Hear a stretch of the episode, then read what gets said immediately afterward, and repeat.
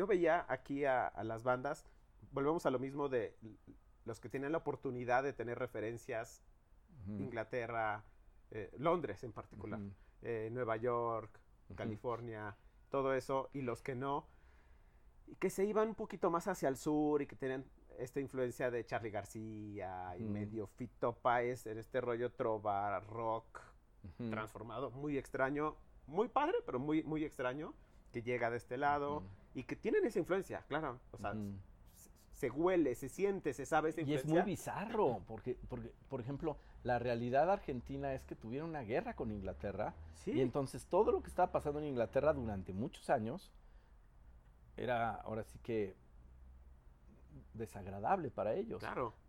Pero se agarraban de cuando eran amigos Inglaterra y, Argentina. Por ejemplo, los Rolling Stones. Entonces todo el rollo Rollinga, que así se le llama, ¿no?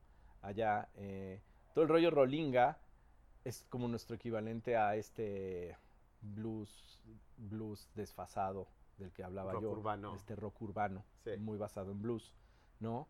hay una desconexión, lo cual lo hace interesantísimo musicológicamente, pero al mismo tiempo no lo hace, pues no lo hace tan, o sea, ya, ya, ya, ya, ya se perdió en la traducción, como dicen, ¿no? Claro, sí, sí, sí. Y entonces, imagínate que llega aquí los ejecutivos argentinos trayendo conciertos masivos de sus actos argentinos exitosos en Argentina, los hacen masivos aquí antes de que las bandas locales se hagan masivas.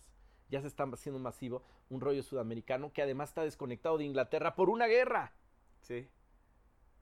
Rarísimo. Sí, sí, sí. Es rarísimo. ¿No? Y claro que, digo, yo veo a Fito y bueno, a Charlie, que además eh, lo pude conocer y todo. Este. Y dices, no. Pero por eso, por eso Soda sí fue muy universal. Sí. Porque Soda, Soda no iba a tener este rollo de mandar a la fregada. Soda estaba haciendo lo mismo que nosotros. Sí, totalmente. Soda estaba haciendo un pop muy honesto, basado en una excelente composición y con tres ejecutantes, sobre todo Gustavo, que tenía un conocimiento muy profundo de la guitarra, ¿no? Sí. Pero aún así no era un purista. Él se estaba yendo siempre a la vanguardia de los sonidos, por eso le metía mucho chorus, por eso siempre tuvo las Paul Reed Smith, o sea, eh, los amplificadores eh, Bogner o Bad Cat o qué sé yo. Lo, o sea, siempre estaba como al filo de... Él no era un nostálgico, pues. Él no te iba a salir con una Les Paul 58, ¿sabes? Él no te iba a salir con una Strat 64. Eh, su rollo era estar a la vanguardia, ¿no? Como su pelo, como su ropa, como su... Su, su, lenguaje, ¿no? Él, él, no, él no iba a salir, él no iba a ser Neruda, ¿me entiendes? Él iba a ser Cerati, ¿no? Y algo maravilloso de Cerati, Soda Stereo y Fobia no nos alcanzó a influir, porque nosotros ya teníamos nuestro pedo para cuando Soda explotó. Exacto. ¿Sabes? Entonces tuvimos la gran ventaja que no tuvieron grupos 3, 4 años más jóvenes que nosotros, de que ya no fuera una gran influencia. Los veíamos, digo, tuvieron un éxito abismalmente más grande que el nuestro, pero los veíamos como nuestro pedo. Para mí los caifanes, Soda y nosotros éramos bandas contemporáneas nunca los percibí como de que, ay, ahora que haga mi grupo, lo voy a hacer como ellos porque ya los vi en la tele. No. No. Entonces, eh, por ahí digo, ah, qué chingón sonido usó ese en este disco. Yo tengo el mismo cinte, a ver si uso el mismo sonido. Fuera de eso. Claro. No mucho. Y en todo caso, vamos a hacerlo mejor que ellos, ¿no? Nosotros tenemos una rola que se llama Mi Pequeño Corazón, que se compuso tantito antes de que y, tomó forma, no sé, no sé si se publicó antes o después, de, este, de música ligera. Nos dio mucho coraje porque tenía una progresión armónica parecida. O sea, mm. automáticamente no iba a funcionar, o sea, no iba, no iba a haber manera. O sea, de música ligera es el himno de rock en español más grande que hay. O sea, digo, se puede discutir el, punto, pero, es medio, pero, es medio, indiscutible, ¿no? Y nosotros, mi pequeño corazón tenía esa misma coro con esa progresión armónica no más que nosotros estábamos queriendo hacer algo mucho más sofisticado. Estábamos queriendo hacer algo... Bueno, Martín estaba loco. Martín creía que nuestro, segundo disco era nuestro Sargento Pimienta. Y creo que sigue convencido de ello, pobrecillo. Lo adoro y Martín, si me estás viendo, te mando un saludo. Yo sé que sí fue tu Sargento Pimienta. Y la verdad es que sí está sobreproducido y todo, es una locura. Y mi pequeño corazón, de plano, el güey se encerró dos semanas a hacer un interludio con Leonardo, él solo. Claro. Y le metió arpas y le metió violines y nos hizo cantar unos coros y luego cantó coros él y trajo a sus amigos a que contaran coros y, luego grabó otros 20 coros y, todo dura como 16 compases y en fin. Yo estoy muy orgulloso de mi arreglo de, metales de, de, ese, de esa rola. Pero sí, o sea, está padre que bandas que son leyenda ni existían cuando nosotros ya teníamos dos o tres discos, ¿no? Bueno, Soda sí, Soda sí. Pero, por ejemplo, para mí fue mucho más importante Radio Futura. Bueno, Durán Durán, ahí sí yo no puedo negar la cruz de mi parroquia. O sea, yo sí a Durán Durán lo, lo escuché a los 13, 14, 15 años, cuando me estaban soltando el coche. O sea, mientras veía yo Miami Vice y, me compraba ropa de Aka Joe y de una tienda que se llamaba Moderato. de, ahí, nos lo fusilamos. Este, y sí, pues claro, eran los ochentas, esos eran mis tiempos. ¿no? La primera vez que besas, la primera vez que tienes sexo, la primera vez que, que hueles exo. este, y pues la verdad, pues sí, o sea, Nick Rhodes. O sea, yo cuando, yo cuando oí por primera vez de Chauffeur o, o, o, este, o, Save a Prayer, o sea, pues sí me voló la cabeza, ¿no? Claro. Luego sacaron este disco rarísimo, Arcadia también, o sea, son, son discos muy importantes para mí, muy, muy importantes. Y es, es toda esa influencia europea. Que, OMD, por ejemplo, también. Sí, que, marca eh, que influencia enormemente a Argentina también, porque obviamente se tienen que ir exiliados. No sé qué gran porcentaje de músicos sale de Argentina. México, España, eh, Inglaterra, o sea, medio salen huyendo y tienen toda esa influencia. Y por eso ellos se vuelven los productores claro. del, rock, del rock en español mexicano. Sí. ¿no? Entonces de repente cada mexicano tenía a, su padrino argentino, en nuestro caso Martín. Sí. Ahora Martín tenía también una gran ventaja.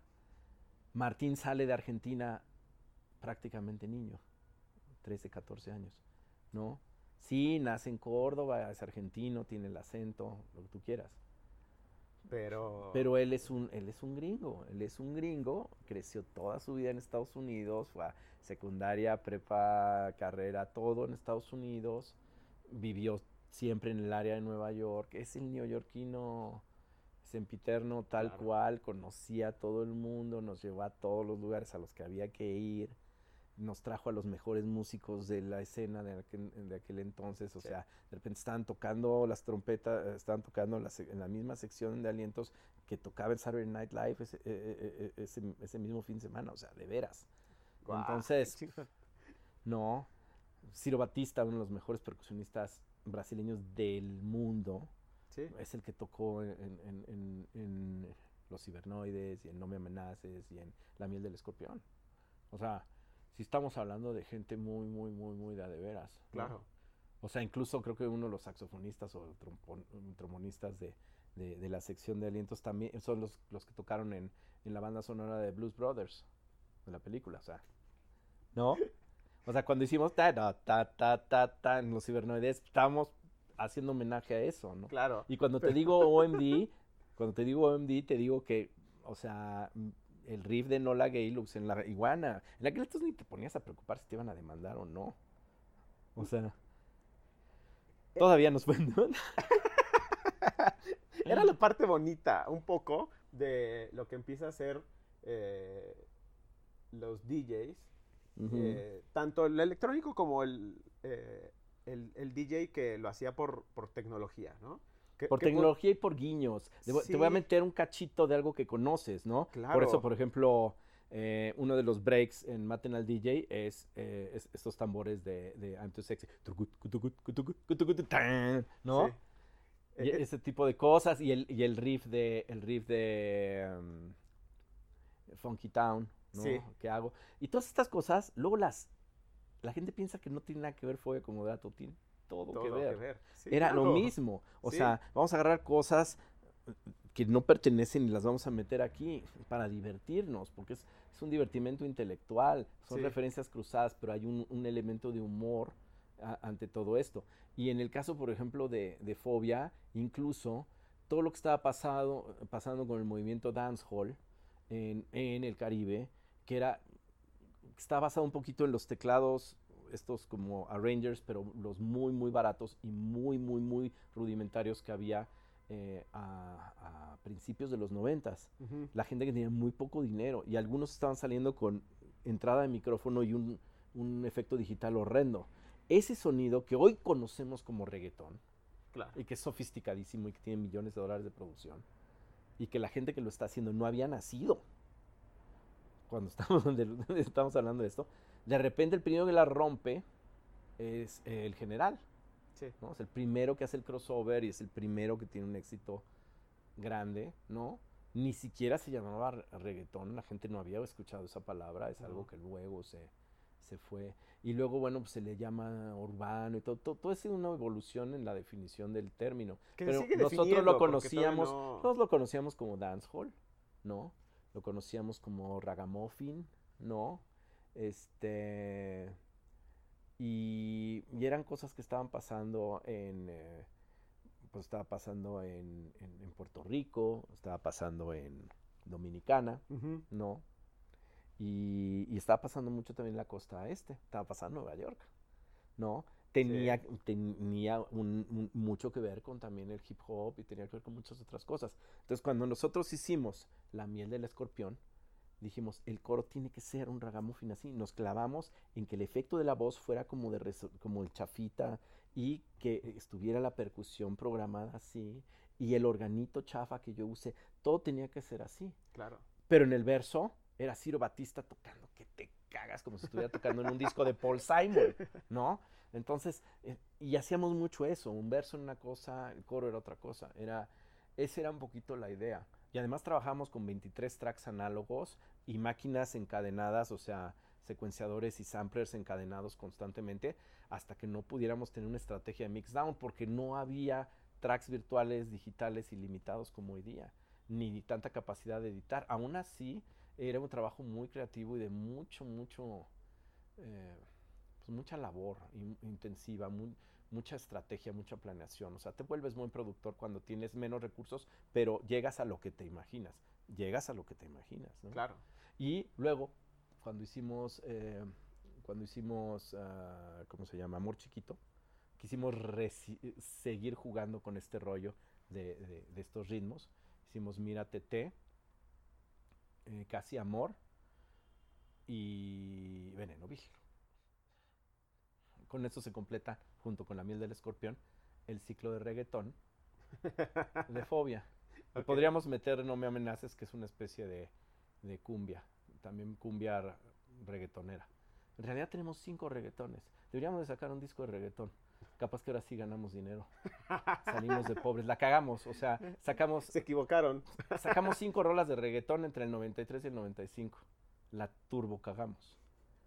Por eso cuando nos ven defender el reggaetón, no lo, hay gente que se descoloca y no pueden entender. Pero ustedes que son el rock, a ver, cabrón, ¿no? escucha estas cinco rolas y dime si le voy yo a echar caca a un género que me gustaba cuando era algo que estaba pasando en la calle y apenas, apenas con lo del general empezaba a hacer el crossover. Claro, es que tú puedes hablar hace 20 años. Tú puedes hablar de buen rock, puedes hablar de mal rock, puedes hablar de muy buen rock and roll, puedes hablar de muy mal rock and roll, puedes hablar de buen metal y de muy pésimo metal, ¿no? Y puedes hablar de muy buenas producciones de reggaetón. O sea, y ya estoy hablando producciones a nivel de... No sabes cuántas personas estaban ahí atrás y el resultado de tecnológico. A, mí lo único que me ha fastidiado un poco, pero es personalmente, tiene más que ver con con no sorprenderme. Cuando, antes de que saliera despacito, inmediatamente antes, Enrique Iglesias sacó dos rolas, que creo que fueron como los escalones para despacito, la verdad. O sea, el gol lo acabó metiendo Luis Fonsi, pero una, es interesante que hayan sido cantautores, baladistas, pop, los que pasaron, Grammy, ah. Grammy winners así del medio de del medio este de todo este como eh, congreso eh, de la costa este. Eh, o sea el, establish, el establishment de, los Grammys latinos quienes finalmente pusieran en, la mesa el, reggaetón como algo masivo. Y luego ya lo retomaran y, se, y se, se, lo adueñaran a full los, los no sé, pues el Bad Bunny y todos estos que son como los que realmente son los dueños ahorita de todo el pedo. Claro, sí. Y que espérate 20 años y van a ser como eh, los Snoop, de, ¿no? O, los Dr. Dre del pedo. Pero bueno, el chiste es que muy cagado que estos güeyes, estos baladistas españoles apoyados de disquera, que siempre está buscando la disquera el trend, ¿no? eh, hayan sido ellos los que hayan colocado. Pero estas dos canciones de Enrique Iglesias, que no me acuerdo cómo se llamaban cada una de ellas, tenían una progresión armónica. Y Despacito tiene la misma progresión armónica. Okay. Ya para cuando llegó Despacito yo estaba cagado. Con las, no con el ritmo. El ritmo me encanta porque es el ritmo, de, es el ritmo del sexo.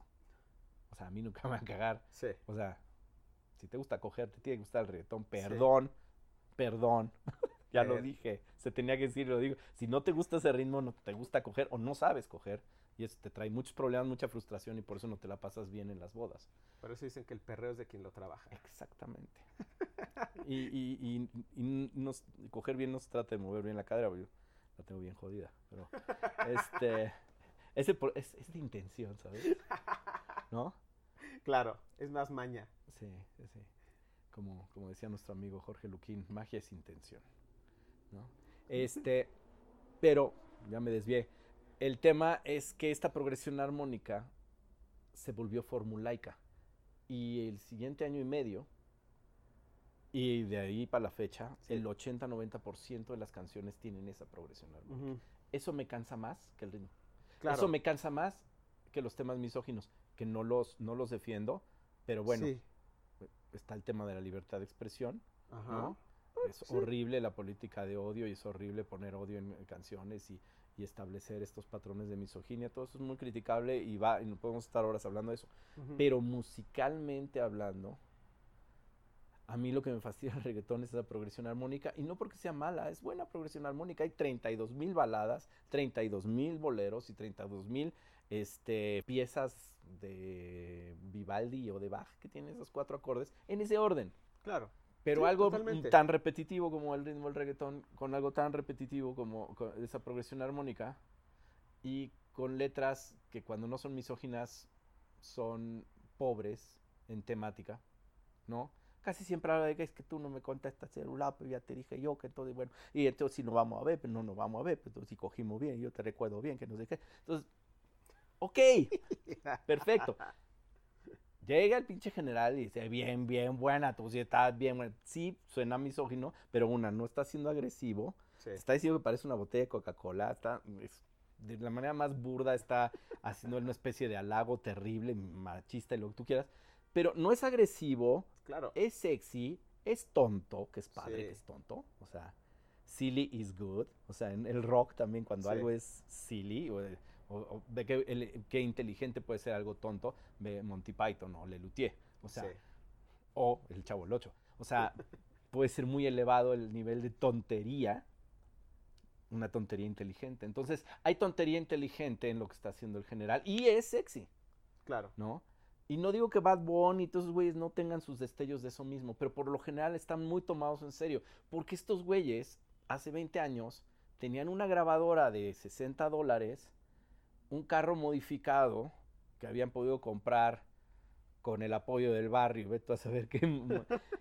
y hoy día es muy fácil escribir cheques y comprarse Bentleys del año, ¿no? Y rentarse helicópteros y jets privados a Dubai. Ya no es tan sexy. Ya no es tan sexy. Es mucho más sexy lo que pasó, pasó entre tú y yo en un sudando en un antro en Barranquilla, ¿no? Lográndote, logrando que la morena te haga caso a ti en vez de al otro cabrón, que rentarte 12 escorts y tú subirlas a un jet privado. Pero es lo que hizo, es lo que hizo también Led Zeppelin en su momento. ¿Quién soy yo para criticar a estos cabrones? Claro. ¿No? Les sucedió, ¿cómo me voy yo a, molestar? De que algo que yo de alguna manera lo aplaudimos desde nuestro rock diciendo, ah, ojo, esto está interesante. Así como también nos llamó la atención la cumbia, la cumbia rebajada de Monterrey. Y también tratamos como de, de ver cómo lo conectábamos con otras cosas. Los lobos estaban haciendo algo muy fino con cumbia rebajada, pero al mismo tiempo con jazz de los 30 en Kiko and the Lavender Moon, del álbum Kiko. Este, pero ves, o sea, ¿cómo nos iba a molestar que 20 años después o 30 años después pues, unos chavitos rentando helicópteros y, y, este y teniendo mansiones en Beverly Hills por algo que sus tíos hicieron con una grabadora de 60 dólares y un carro destartalado en, en República Dominicana. ¿Me entiendes? Sí, total. Chingón. O sea, power to the people, la neta. Sí, la neta, porque eso es lo que es el rock.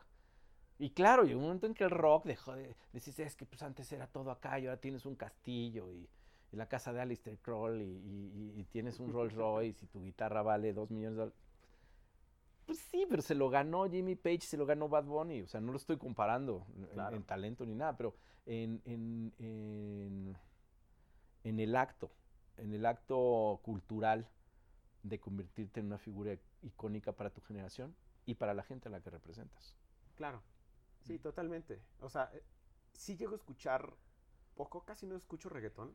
Sí le llego a escuchar cuando la propuesta es interesante, cuando viene por ejemplo, de J Balvin escuché una, que es la que canta con Rosalía, que viene con todo este sabor y producción también de, Rosalía, y que es una chica súper bien entrenada, ¿no? En flamenco y todo este rollo. Sí, porque lo que pasa es que hay una conexión brutal entre la rumba flamenca y el reggaetón, y hay eh, una conexión brutal también entre el pop británico, pero con ritmos tal vez exóticos, porque claro. la albanesa, esta Dualipa, no está siendo una estrella pop de casualidad. Yo, desde que la descubrí en YouTube y luego en Instagram, dije, esta niña se va a comer el mundo. Y espérate, van, no va ni a la mitad. O sea, ahorita Billie Eilish es la chida, ¿no? Como en su momento lo era esta, la neozelandesa, este, Lorde, ¿no? Pero Dualipa, agárrate. Dualipa va, va más para largo porque escribe muy bien. Sí. Escribe muy bien tiene lo que tiene Lady Gaga, pero tiene algo más y, un par de orejas. Y un papá que trabajó en la industria de la música en Inglaterra muchos años y que viene de Albania y traen otro rollo, traen otro chip. O sea, también, o sea, ¿por qué crees que Freddie Mercury era Freddie Mercury? Porque un sirio de Zanzibar, o sea, no era un niño de Inglaterra normal, ¿no? Entonces lo mismo con Rosalía, o sea, ¿de dónde viene esta gente? ¿no? ¿De dónde viene? Tienen una tienen una sangre brutal, ¿no? Y una propuesta súper interesante. Una propuesta muy interesante. Entonces, por eso yo cuando de repente agarro a Sophie y la escucho escribir música vernácula, cuando la conocí como una cantautora pop muy capaz, muy genial, muy buena compositora, con una voz distinta, no es, no es clon de la, la Furcade, que la Furcade es nuestra gran gloria, pero hay muchas que sí cantan muy parecido a Natalia. Son las Lafourcades. Este, eh, pero Sophie, yo cuando la descubrí dije, bueno, esto es una locura, esta viene de otro rollo. Y también su lírica muy oscura, ¿no? O sea, me acuerdo que se sentó y dijo, anoche escribí esto y tocó Te Odio. ok, y ese fue su primer sencillo. O sea, cuando te das a conocer en el mundo con una canción que se llama Te Odio, ¿no? Y pues para cuando se metió a Gran Sur, de repente escribió, o sea, se dio cuenta que había un sabor mexicano y llega con un, y llega con un son huasteco tu Dios. Y además sugiere que la percusión, porque todavía no entraba el OIM, fue como un par de semanas antes, fuera esa máquina de escribir. Sí.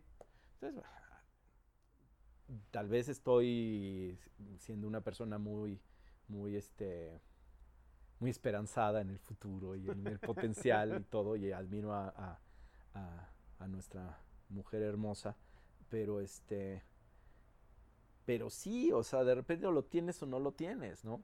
Si lo escribes, si tienes la idea, si tienes el sonido en la cabeza y tienes las raíces en la sangre, puedes hacer música muy mexicana. Ahorita a mí lo que me interesa muchísimo es tocar música mexicana Y no me importa que ahorita esté de moda la música dominicana. Felicidades a los dominicanos. Los mexicanos dominamos el siglo XX igual que los cubanos. O sea, y los brasileños.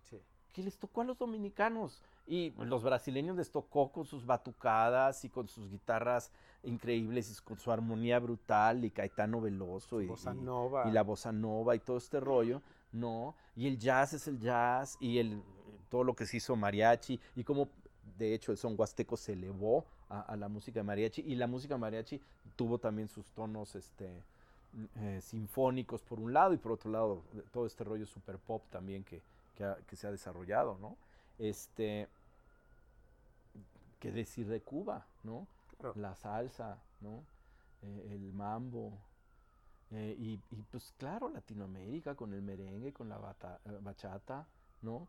Pues le tocó, le, tocó también a los chavos que, así, así como en el hip hop traían su grabadora, pues estos chavos traen un microfonito, un amplicito de este tamaño en, los camiones y, en los barrios y, una cajita de ritmos en un teclado de este tamaño y los cuatro acordes que se sabía. Claro. Qué bien que les esté yendo bien. Sí. ¿Quién soy yo?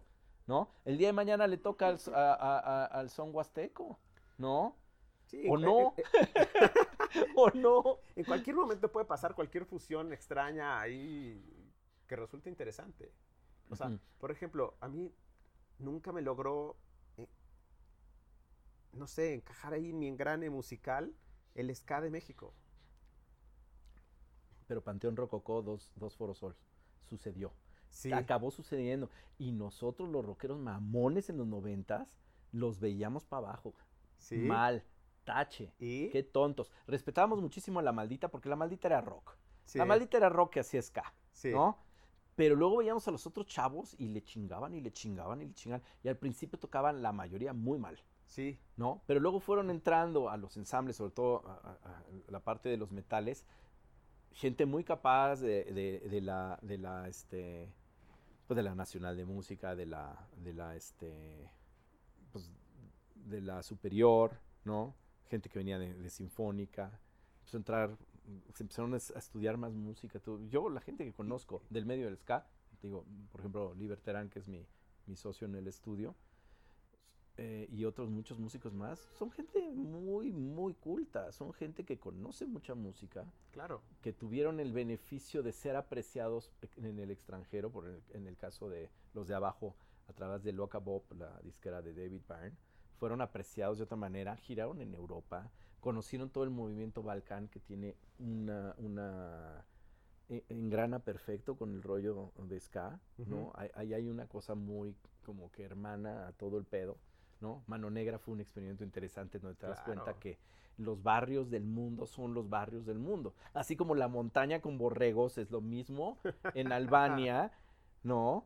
Que en, Chihuahua, ¿no? Que en este que en una provincia en China, como que cuando hace un chingo de frío es un acordeón y tocas polka. Claro. sea, en Suiza o en Canadá o, en las estepas mongolias. Entonces, aunque ahí la onda es el acordeón y el borrego, ¿no? Entonces, lo mismo. Si estás en otro rollo más como urbano, más que entrar en barcos y hay de todas las razas y están pasando cosas y qué pasa por la calle, pues por la calle pasa lo que pasa por la calle, ¿no? Sí. Entonces el ska también tuvo este, este lugar muy importante y conectó, porque aquí, aquí, aquí es barrio.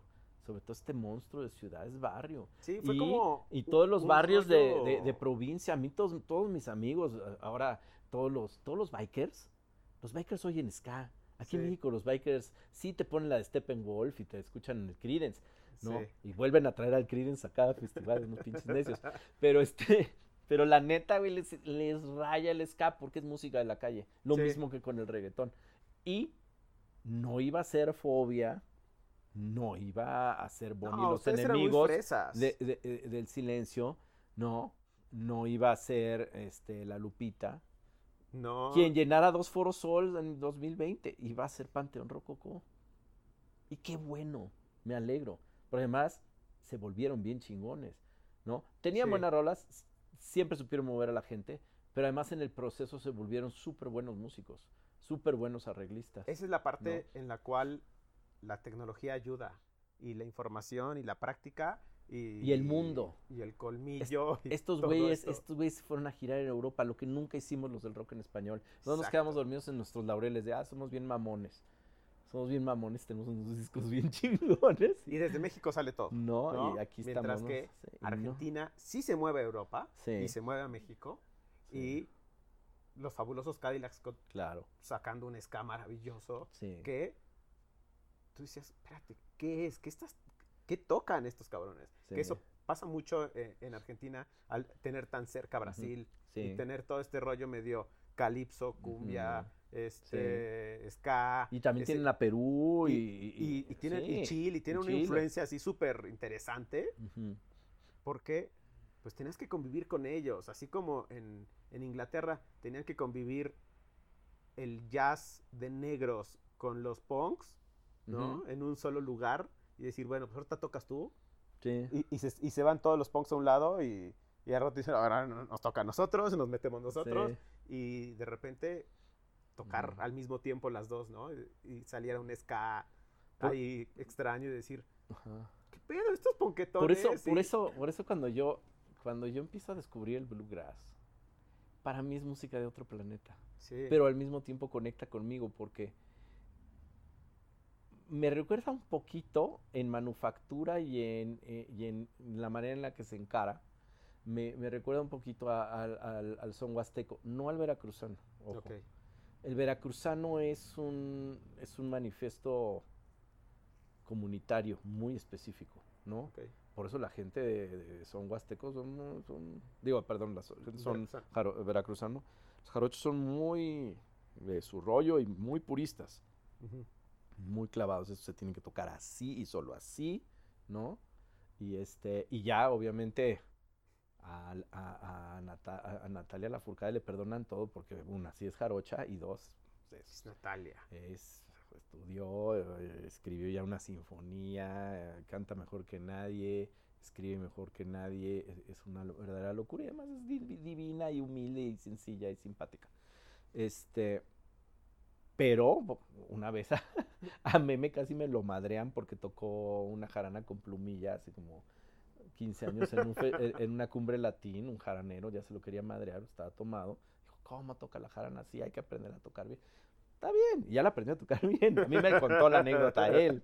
A mí me contó la anécdota de él. Pero claro, también, o sea, los de Café Tacuba son grandes musicólogos. O sea, aman profundamente la música de México, pero no puedes esperar a que o sea, en medio de todo tu quehacer como una persona que finalmente hace, hace un colectivo desde el rock, una vez más, igual que Fobia, desde el rock, es una banda de satélite que les gustaba rock y querían hacer rock, no querían hacer un rock muy mexicano, ¿no? Sí. lo estamos haciendo con Gran Sur, queremos hacer un rock muy mexicano, lo vamos a hacer en nuestro estilo. Vamos a ver qué tanto de mexicano le metemos, lo vamos a meter con respeto, lo vamos a meter sin apropiación cultural porque existe el respeto y el encaramiento, como te digo, desde un punto de vista musicológico, se sabe de dónde viene. Pero sí, yo toco la jarana huasteca como yo me enseñé a tocarla y, veo a los huastecos hacerlo y me meto a, YouTube y veo y tomo mis, este, mis este, clínicas y todo. Pero pues sí, yo no crecí ahí. Yo traigo la sangre huasteca porque soy doblemente tamaulipeco. Por un lado, este, toda la parte de, de, Tula, Tamaulipas, de, de, los Vázquez Gómez, los verdaderos revolucionarios, los únicos que se quedaron con Zapata hasta el final, los únicos que tuvieron que ir para que no los mataran este, todos los caudillos, este, pero los, los negros Vázquez Gómez, que así les decían, que eran indios tamaulipecos, ellos este, pues traían en la sangre eso, y luego mi mamá, que es de Tamaulipas también, pues creció con el son huasteco y me puso mucho son huasteco a mí.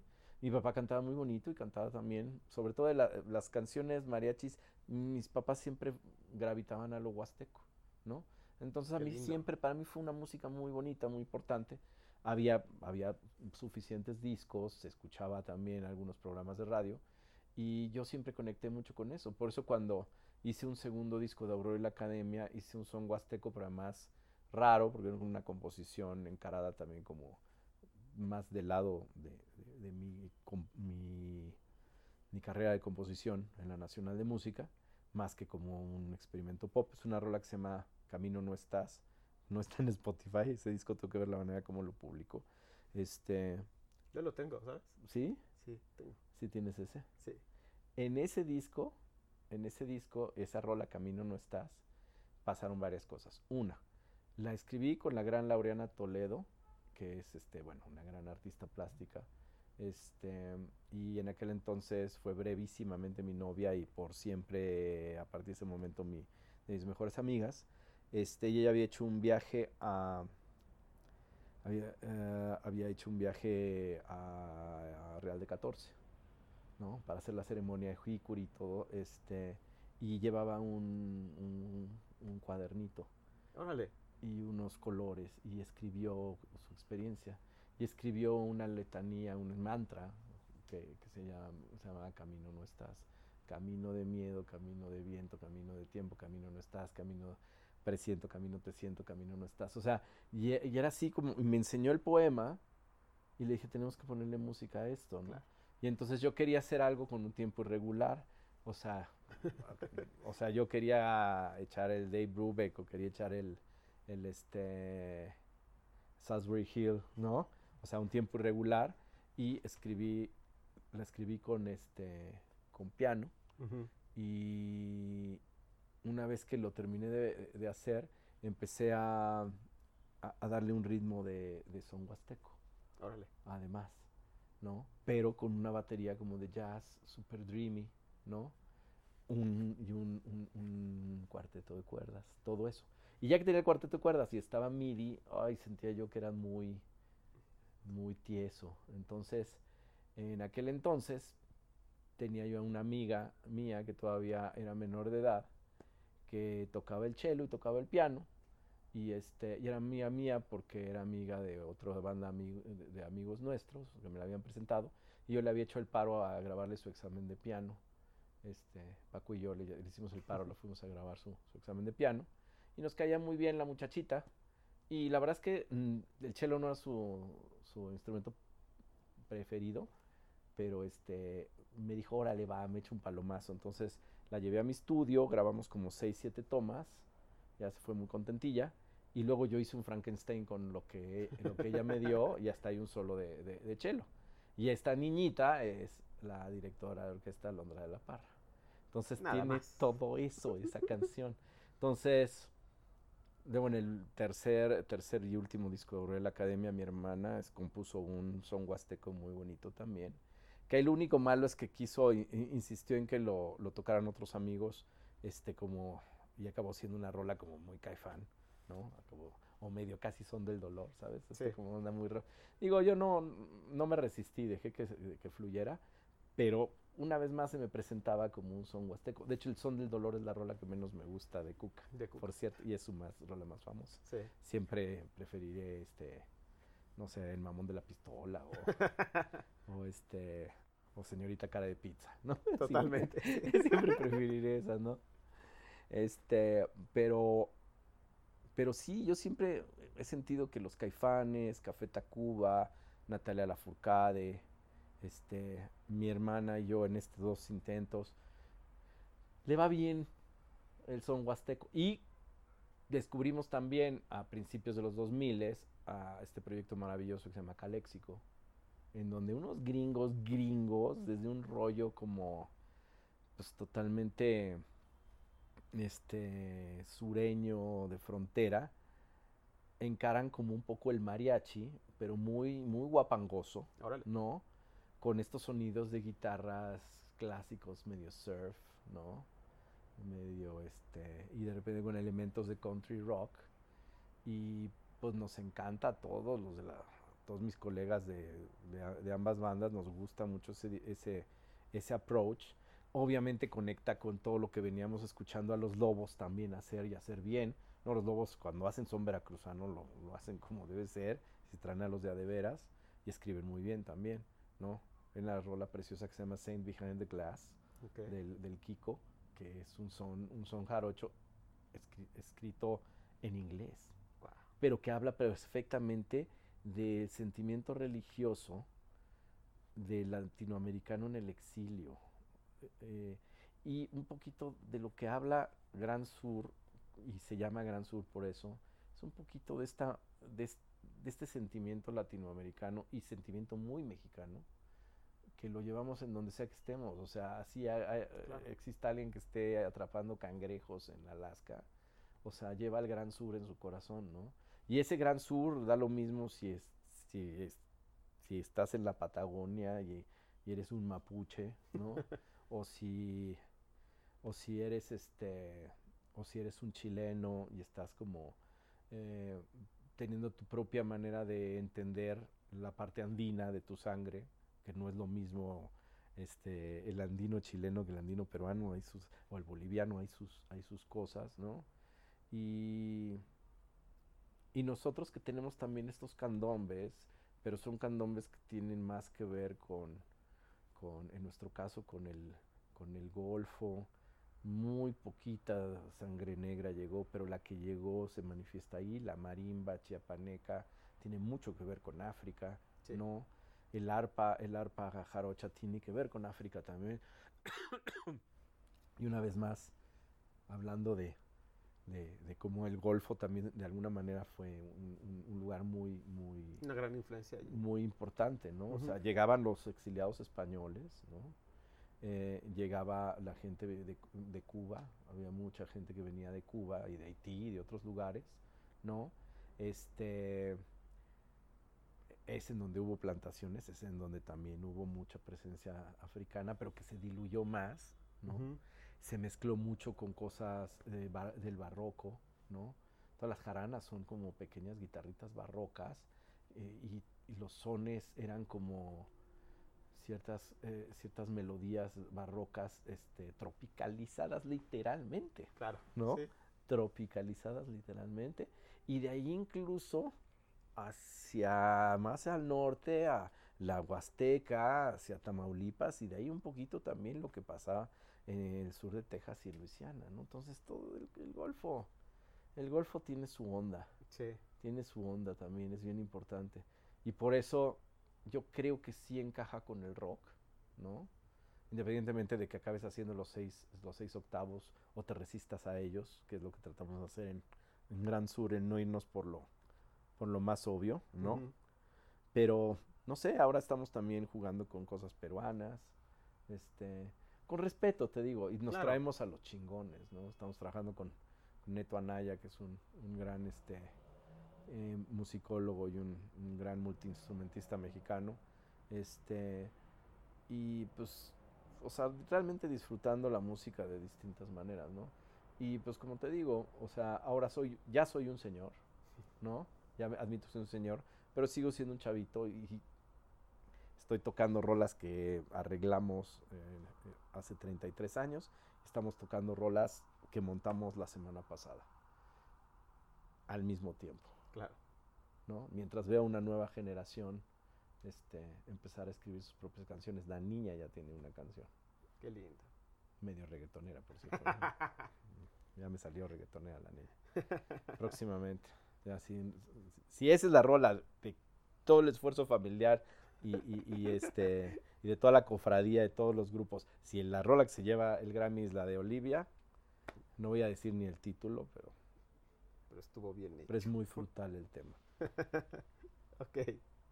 Yo tengo cierta rollo musical que, fue cambiando, fue cambiando brutalmente porque fui criado, y me gusta, ¿eh? no, me, molesta ser malinchista.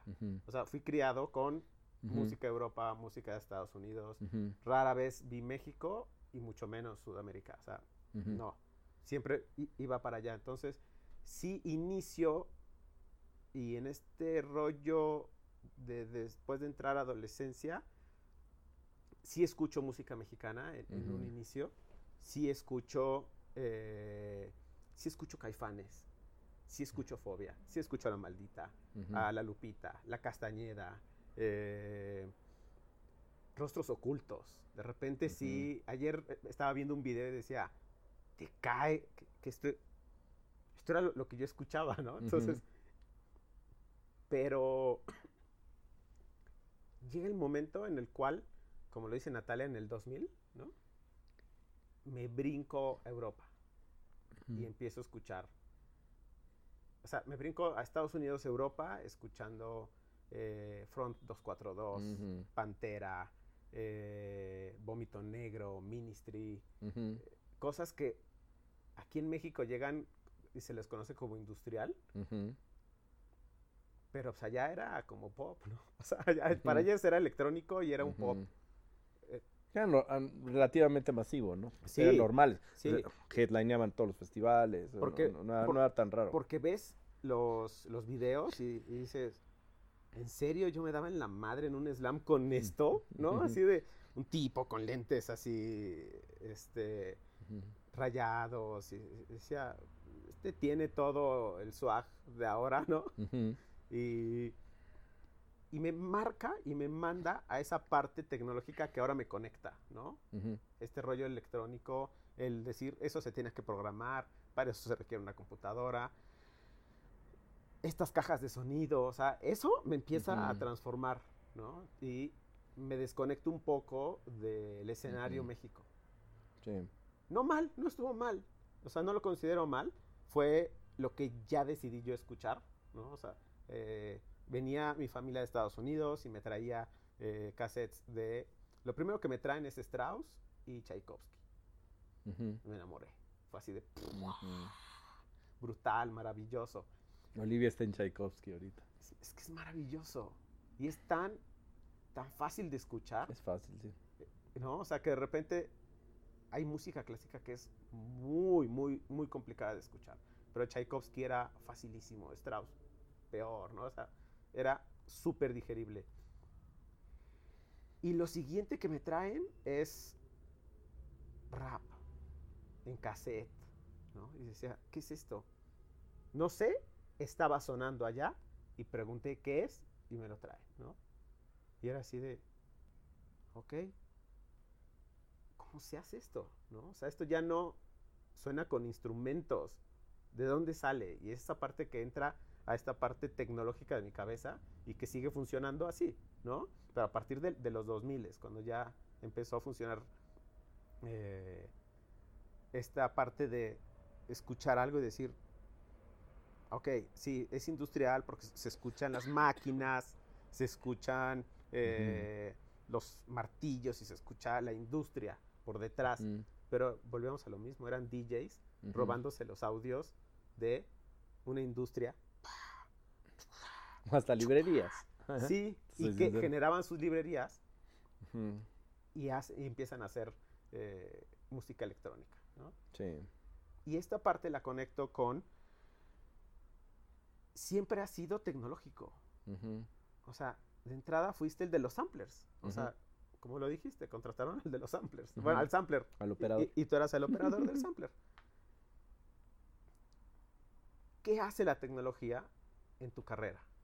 Fíjate que es muy chistoso porque estoy como reencontrándome con esa parte. Ahorita estoy trabajando eh, muy de la mano de, de, una, de una marca muy padre de, sintetizadores que es Novation, ¿no? Yo la verdad es que sí soy muy fan de, de los sintes análogos. De hecho, luchaba porque hubiera sintes análogos en fobia, porque no estaban de moda. Eran horribles, era algo que había pasado antes. O sea, para cuando yo insistía en usar el core monofónico ese en, los, el segundo y tercer disco de, este, de fobia, para ellos era no, eso es como de Odisea burbujas, ¿no? Claro. O sea, está feo, ¿no? Este, luego ya obviamente se turbopuso de moda otra vez y bueno, se opinó hacia 180 grados para el otro lado. Pero lo que está increíble de todo esto es que para mí el perseguir el sonido que hay en mi cabeza, para mí es importante que lo que tenga yo de herramienta, sea la que sea, me lleve a encontrar ese sonido. Entonces, yo creo que hay mucha gente que está ahorita basado eh, en librerías. Y entonces sus puntos de partida son recetas prehechas. No tiene nada de malo, pero todo es muy inmediato, ¿no? A mí, yo sigo siendo muy, muy a la antigüita en ese sentido. O sea, yo no secuencio mis teclados. yo no este, programo mis teclados. Los tuve que programar en algún momento por lo de la cinta análoga y que no había tracks suficientes. claro. Pero hoy día, o sea, durante un tiempo grababa MIDI, luego ya bajaba y lo editaba. Ya no, ya lo toco y si me equivoco poncho, igual como si estuviera tocando una guitarra o un bajo. Claro. ¿No? O sea, ay no, ya la cagué, este, a ver, me voy cuatro barras para atrás y entro y sigo tocando y luego ya hago un crossfade. O sea, voy por algo más como de a ver qué voy sintiendo.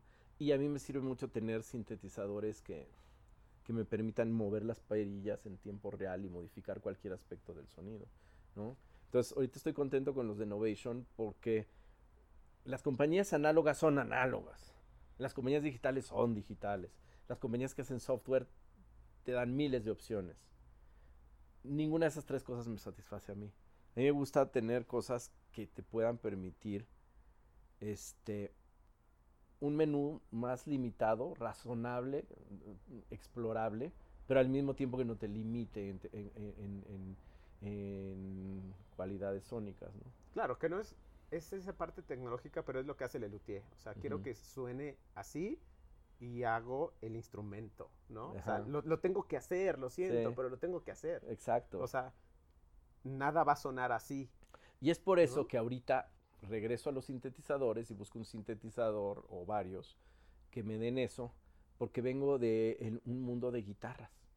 Yo me, en eh, los últimos 20 años he estado sumergido en un mundo de guitarras acústicas y eléctricas. Claro. Y los pedalitos y no me gusta tanto los efectos virtuales de computadora. Soy de moverle y de si pongo este antes que este, en qué puede variar. ¿Y qué pasa? Que persigues al dragón y resulta que si te gusta cómo suena una guitarra SG o una guitarra Les Paul, ¿no? Resulta que te enamoras de que tal vez la misma guitarra Les Paul pasada por otro lado va a sonar muy distinto. O lo pasas por el mismo canal, pero tienes dos guitarras Les Pauls, que son casi idénticas, pero no. Entonces, en un lado grabas con una y en el otro lado grabas con la otra. Pero las pequeñas diferencias entre una y la otra hacen que ese estéreo que grabaste tenga una dimensión que no tendría si simplemente grabas, ok, canal izquierdo. Ahora, lo mismo en el canal derecho. Y la fluctuación entre la diferencia del performance es lo que te da el, este, profundidad. No, pero ¿qué tal si además de hacer eso, te quitas una y agarras otra? Pero aquí ya tenemos un problema. Aquí ya tienes que tener dos Les Pauls. ¿Y por qué debes tener dos Les Pauls cuando puedes tener cuatro? claro. Y, y ahí entonces ya te vas persiguiendo al dragón, ¿no? Y lo mismo con las guitarras acústicas. Y entonces te das cuenta que si la guitarra tiene 30 años, suena mejor que si la acabas de comprar. Sí. Y si la guitarra tiene 60 años, suena mejor que si tuviera 30, ¿no? Y entonces las marcas de guitarra descubren que si queman la madera parece que ya tienen 20 años. Y eso es, es una cosa de clavazón. Y lo mismo pasa con la electrónica, ¿no? Y si el filtro es así, sí, pero no, pero porque en el 74 este ingeniero inventó esta otra cosa, porque entonces... Entonces terminas parchando cosas análogas y entonces vas, vas, digitales para que se conecten y convivan. persigues al dragón de la misma manera. O sea, da lo mismo si estás buscando un track de acústica perfecto, grabado con el micrófono donde debe de ir. Y me refiero a donde debe de ir, no a lo que viste en la revista, de que el ángulo con respecto a no. O sea, la mejor manera de grabar una guitarra es este, es pones a la persona a tocar la guitarra, te pones enfrente y te vas moviendo hasta donde se escucha más chingón. Bajas, subes, cambias de ángulo, usas esto que es un micrófono finalmente, tu oreja, y dices, uff, ahí suena increíble. Ahí pones el micrófono. Claro. ¿No? ¿Por qué vas a hacer lo que dice la revista, el número 34, el manual, donde dice que el mejor ingeniero que ganó unos cuantos Grammys, te va a decir dónde pongas. Tienes que apuntar hacia el doceavo traste en un ángulo de 45 grados de abajo hacia arriba, en unas condiciones en las cuales no haya paredes muy reflectivas, pero no. No, claro que no. Pon la oreja, ¿no? Cuando vas a tomar una foto, para que esté chingona, ¿qué haces? Claro, o sea, ves, revisas. Buscas el ángulo correcto. ¿Por qué no harías lo mismo con la oreja? Claro. Artistas fallecidos con los que te hubiera gustado participar, colaborar. Mm. no conocer, sino decir, sí me hubiera encantado tocar con. Es que es muy curioso. Tengo una relación muy muy íntima con un, con un artista muerto. Es una buena relación, yo creo que, o sea, me gusta, me gusta cómo, cómo conecto con su música. Sé que no sería igual si viviera, ¿no? Porque me pasó con Leonard Cohen. Con Leonard Cohen, descubriéndolo, escuchando en Nueva York en el 93, una y otra vez, este, al final de un invierno miserable, con nieve, agua nieve, depresión, problemas de mucha soledad, desconexión con mis relaciones sentimentales, todavía extrañando un poquito la casita a mamá y a papá, ¿no? Este, pero al mismo tiempo saliendo del estudio a las cinco y media de la mañana y ver salir el sol en Manhattan y sentirme al mismo tiempo más, triste que nunca en mi vida y más vivo que nunca en mi vida. No. Caminar por esas banquetas, oliendo el, dulce olor a orines de los borrachos de la noche anterior. Llegar a turbo morirme en el departamento cucarachiento para luego volverme a levantar, ir a tratar de grabar algo o ver que no iba a progresar y encerrarme en el Met toda la, el resto de la tarde. Esa época, escuchando a Leonard Cohen, fue muy bonita. Pero luego, ver a Leonard Cohen tocar ese mismo material 25 años después, con unos músicos como yaceros, unos más hueserones y... Ay, no sé. ¿No? Sí. Pero luego, por ejemplo, ver a otro muertito, a Jeff Buckley, en vivo en Chicago, en ese DVD famoso, cuando estaba promoviendo su único disco, Grace, tocar una versión él solito, con guitarra eléctrica y voz y un chingo de River, de La Aleluya de Leonard Cohen. Wow. Dices, ah, aquí hay magia. Y ahí entramos un poco en esta magia de, de los muertos de los 27 años y así. Eh, Jeff Buckley sí vivió 30 años, a diferencia de los demás muertitos de 27. Pero su papá, Tim Buckley, murió a los 27, tal cual, de una sobredosis de heroína. Se vieron dos veces en su vida. Y cantaban igual, y escribían muy cabrón.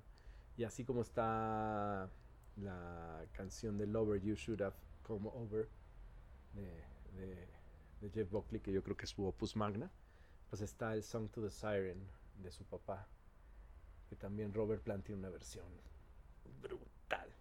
Y This Mortal Coil también. Este, pero hablo de estos muertitos y hay un tercer muertito que no los conoció y que no tuvo nada que ver con ellos. Digo, capaz que yo creo que sí estaban enterados Tim Buckley de Nick Drake Nick Drake de Tim Buckley. Pero Nick Drake, que lo había escuchado yo de pasada, lo empecé a conocer más profundamente hace como unos 10 años, por sugerencia de una amiga. Y empecé a escuchar mucho una canción en tiempo irregular, en cinco cuartos, que se llama Riverman. Y Riverman me parece la canción más hipnótica y alucinante que se ha escrito en todos los tiempos. ¿no? Todavía no sé de qué va, pero yo estaba escribiendo un disco sobre un río. Yo le, le conté a mi amiga y me dijo, ¿estás haciendo covers?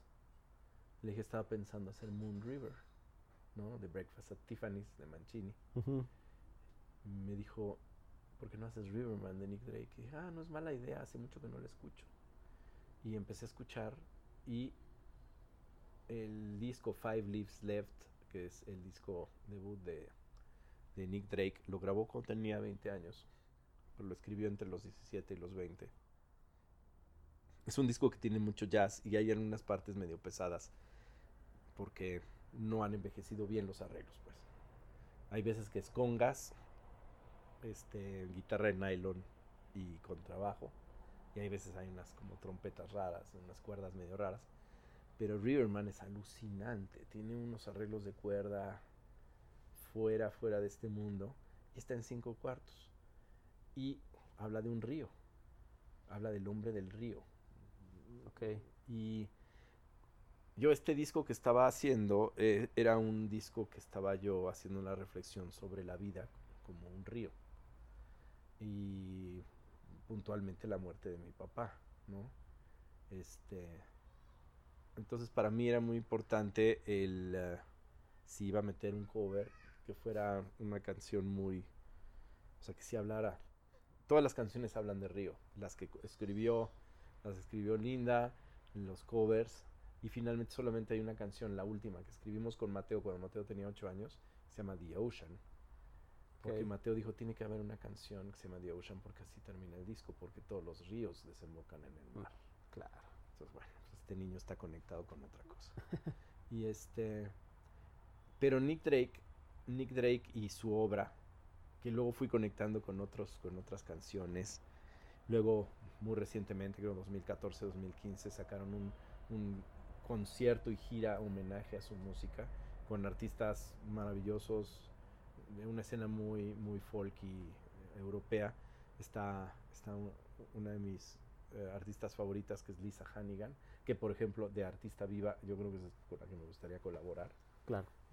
Y, voy a encontrar la manera de que así sea. Este, hace una versión muy bonita de, de, algunas de las canciones de Nick Drake. Sí, yo creo que él, él murió a los 27, o creo que incluso les ganó, y se juntó con Graham Parsons, este, y murió a los 26, creo. Y también pasó. Era una persona muy deprimida, era un hombre muy alto, una voz muy profunda. Entonces te digo, Nick Drake yo creo que es el muertito que... Ahora, no, no sé si pudiéramos colaborar, honestamente. Claro. Porque él no salía casi de su cuarto. ¿Y de los vivos, aparte de ella? De Lisa Manigan.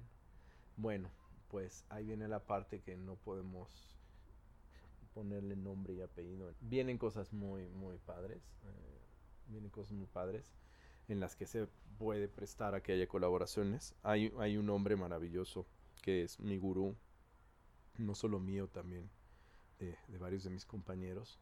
Es un hombre importante en la música, es alguien que trata de no figurar mucho, trata de no estar en primer plano. Eh, él es David Garza, es un tejano americano este, de Austin. Es, es genial tiene una manera de ver la música que yo nunca había visto en mi vida. Y cuando lo conocí, cuando lo conocí, lo invité a colaborar en el disco de Rancho, porque lo conocí en el rancho, en el Sonic Ranch. Y lo invité a colaborar en la canción de Riverman. Y tocó una sola toma de piano perfecta. Maravillosa. Maravillosa. Y luego hizo unos coros maravillosos. Y es muy probable que colaboremos con él y con otras personas de su círculo muy pronto. Una de esas nos trae a otras de las personas que hemos mencionado en esta entrevista, gente muy genial. Y puede que suceda, puede que no suceda, pero creo que es un hecho de que él sí va a estar en este proyecto secreto que se va a dar a conocer muy, muy, muy, pronto. Entonces todo se conecta y si, y si todo esto que te estoy diciendo se da a conocer antes de que salgas y lo puedes poner, lo pones. Si no, pues ya se sabrá en los comentarios este, de qué estábamos hablando. Claro. Ok, finalmente, es una parte más como educativa. Cosas que tiene que, que tú le podrías enseñar a alguien que no va a aprender en la carrera de la música, pero que necesita saber. Creo que lo he repetido varias veces y es esto del no el no hacer compromisos, el no, no comprometer tu visión o la de los demás buscando un respeto mutuo. No encontrar esta, no tratar de encontrar este punto medio. No, aquí no te estás peleando con tu esposa. Aquí no te estás peleando con tu esposa y van a salvar el matrimonio. No. Aquí estás trabajando para la canción. Y la canción dicta para dónde va y para dónde no. O sea, no puede ser de, uy, mejor me callo porque quiero que se me respete esto que estoy proponiendo, ¿no? Claro, eh, eh, lo que decías de mi solo y... No puedes, no puedes componer por comité, no puedes producir por comité, ¿no?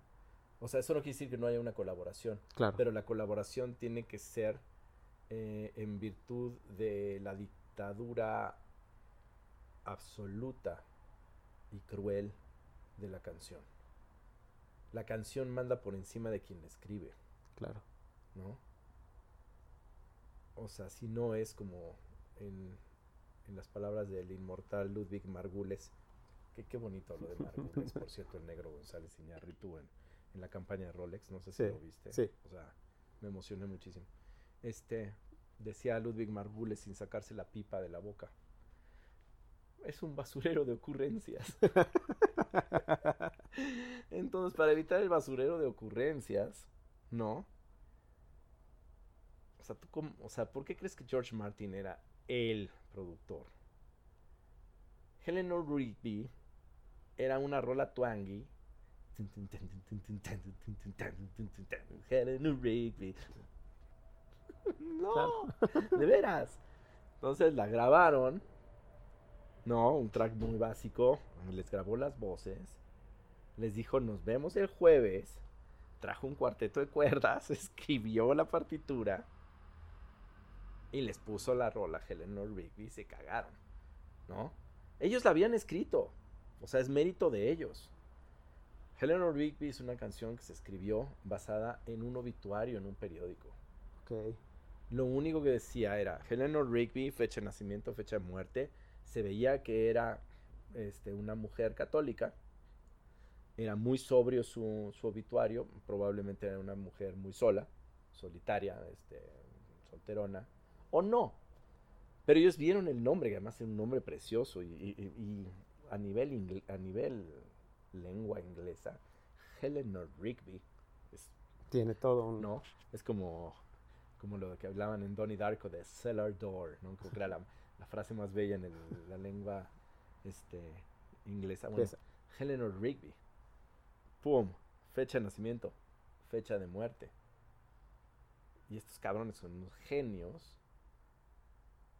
empezaron a hacer una disertación sobre la soledad. De que toda la gente muere sola, que es justo la premisa de Donnie Darko. Y entonces, no sé quién haya sido, probablemente Paul, Eleanor Rigby, picks up the rice in the church where the wedding has been. O sea, primera imagen, la viejita tan sola y tan pobre, ¿no? Que recicla el arroz que avientan en la boda, ¿no? La imagen es tan onírica claro. que tienen que concluir, is it a dream? ¿No? Y lo mismo, cuando hablan de, a ver, y esta, en esa iglesia a la que iba Helen Rigby todos los días, no tenía nadie que hacer y no estaba con nadie, pues probablemente había un párroco que también tenía la iglesia vacía, pero la gente no va a, misa, ¿no?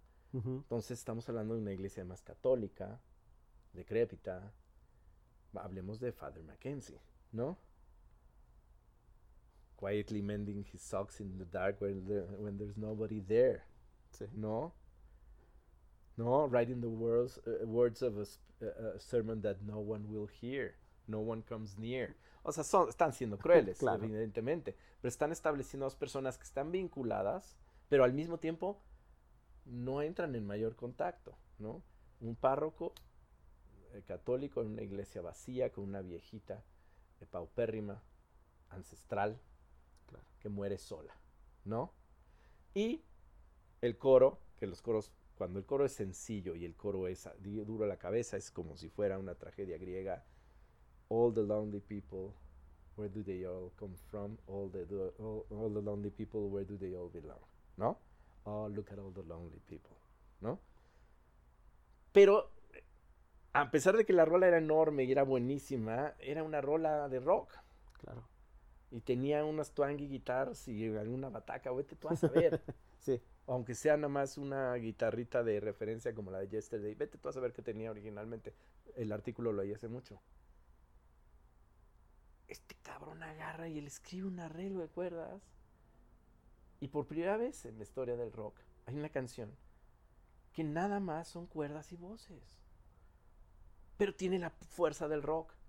Y tiene una narrativa brutal que nace de un obituario, de dos palabras y dos fechas. Genial. Es genial. Es genial. Cuando la música puede llegar a ese nivel, es genial. Pero para que, para que eso pase, imagínate que Ringo hubiera dicho, no, pero me gustan mucho mis tambores. Claro. ¿No?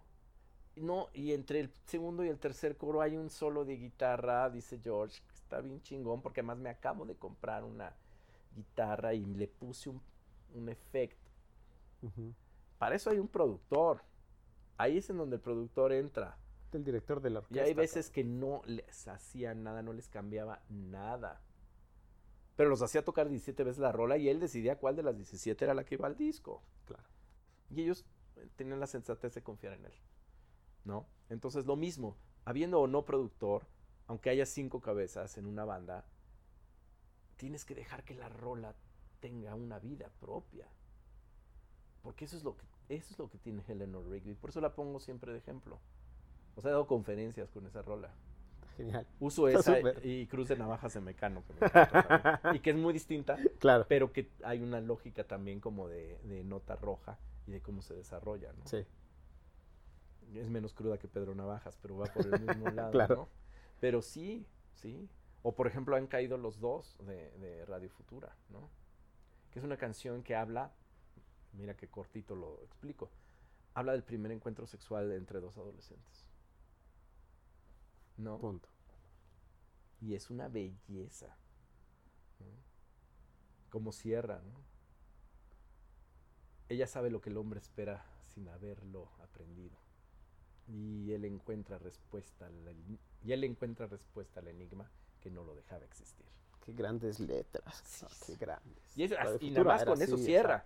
Pero además, dentro de toda la genialidad, cuando dice, antes eran dos barcos sin rumbo y son dos marionetas que van persiguiendo una luz cegadora por la vía del tiempo.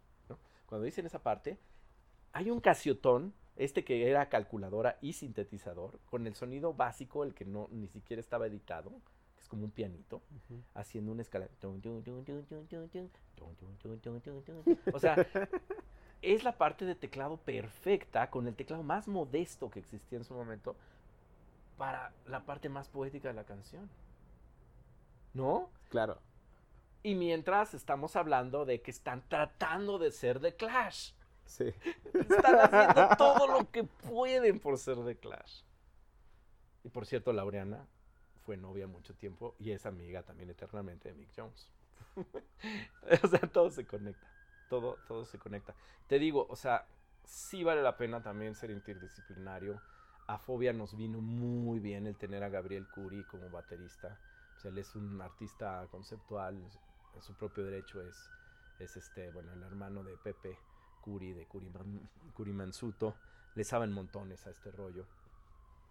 Este, Laureana, bueno, ¿qué te puedo decir? O sea, o sea, el haber crecido con un papá como el suyo y con un hermano como el suyo, doctor Lacra es un genio en su propio derecho. Sí. Este, su padre, eh, creo que su padrino era Tamayo, o sea, bueno, ¿qué te puedo decir? O sea, y ir con esta gente al Met en Nueva York mientras crashean tu, tu, este, tu amiga crashea tu, tu sofá, este, y te vas seis días consecutivos al MET y al MoMA a que ella te diga qué es lo que ve o qué es lo que aprendió a ver desde chica. Y luego lo aplicas eso a una canción en donde estás tocando un calipso con unas trompetas flamencas, hablando sobre unos caminitos hacia el cosmos, en donde luego este casualmente coincide que puedes grabar a Alejandra Guzmán diciendo un texto totalmente onírico. Sí. ¿No? En fin. o sea, eso no pasa sin un cuarto de ensayo empiezas, tócate un beat. Entonces esa es mi sugerencia. O sea, sigan a la canción, persigan el dragón, este, maten a su ego. Chingón, súper, eso está buenísimo. Mil, mil gracias. gracias, gracias, gracias. Gracias por ser el, el padrino de este. El padrino. ¿no? Y próximamente también este, van a escuchar una serie de podcasts míos. Voy a hacer un poco lo que estás haciendo tú. Va a estar interesante porque Pero de lo, músico lo voy haciendo de músico a músico, lo cual va a estar muy interesante. Hay cosas bien padres. No sé si te acuerdas de también había una serie de, de, directores de cine que era Fishing with John. Sí. Fishing with John. Que era John Lurie. entonces llevaba así a, no sé, a, Jim Jarmusch sí. o a Gus Van Sant y lo, subía a una lancha. O sea, todo lo de carpool karaoke o comedians, eh, este, coffee with comedians, getting coffee, ¿no? Ahora hiking with uh, Kevin Nealon. ¿No lo has visto? No lo he visto. Está muy bueno. Va, este, digo, ya hay muchas, pero la verdad es que Fishing with John fue de los, de los primeros. Entonces, no sé, todavía no sé cómo lo voy a hacer. Todavía no tengo idea cómo lo voy a hacer, pero lo, lo padre de este rollo de los podcasts y todo es que podemos retroalimentarnos mucho. En cuanto tenga nombre, título y todo, lo pongo en la descripción y, y, va a salir, va a salir al aire. Sí. Y como último es, piénsalo, no me lo digas ahora, pero piensa quién me puedes presentar que sin ti yo no podría conocer a esa persona. Piénsalo y me dices, te presento a esta persona. ya, la ya la mencioné muchas veces. Va. Laureana. Va. Maravilloso. Conéctalo con Laureana y luego pídale a Laureana que te conecte con alguien. Va. Mil gracias. Mil gracias por esto, bro. Bro. Increíble.